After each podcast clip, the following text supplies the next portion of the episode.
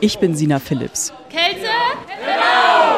Ja, richtig gehört. Während in den allermeisten Städten und Dörfern heute schon wieder Ruhe eingekehrt ist, da drehen die Menschen in Kelze erst so richtig auf.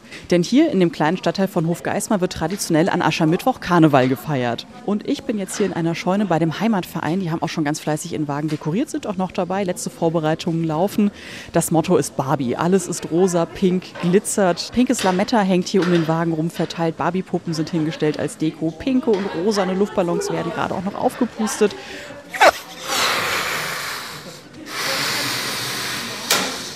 Es sind ja jetzt nur noch ein paar Stunden, bis der Umzug auch losgeht. Wie ist denn hier so die Vorfreude? Wie ist denn so die Stimmung bei euch?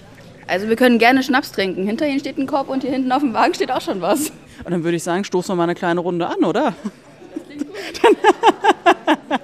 Erdbeerschnaps. Und der kommt natürlich auch in pinke ähm, kleine Becherchen, die hier schon bereitstehen. Kälte? Dass der Umzug hier traditionell an Aschermittwoch stattfindet, das geht vermutlich auf die Hugenotten zurück. Die haben Anfang 1700 nämlich äh, an Aschermittwoch gefeiert, wahrscheinlich um die benachbarten Dörfer zu ärgern.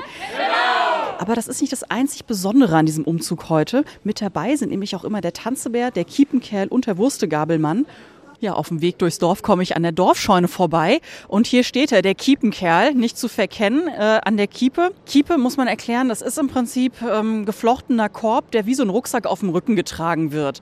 In diesem Jahr ist wieder Erwin Bonnet der Kiepenkerl. Er macht es schon seit ein paar Jahren. Was genau ist denn die Aufgabe des Kiepenkerls beim Umzug? Beim Umzug sammeln wir von Haus zu Haus die Eier damit ein. Die werden dann nach dem Umzug zubereitet und verspeist. Wie viele Eier kommen da zusammen? Ich meine, der Korb ist schon groß. 200, 300 Eier auf jeden Fall. Können auch ein paar mehr sein noch. Um 14 Uhr, da ist es dann endlich soweit. Da geht dann hier in Kelze der Umzug los. Dabei werden aber nicht nur Eier gesammelt, sondern auch Speck und Aale Wurst. Und das gibt's dann alles zu essen später in der Dorfscheune. Und abends, da steigt dann zum Abschluss die große Party. Und mir wurde hier im Ort auch schon gesagt, dass die vermutlich bis in die Morgenstunden gehen wird. Sina Phillips aus Kelze. Kälte?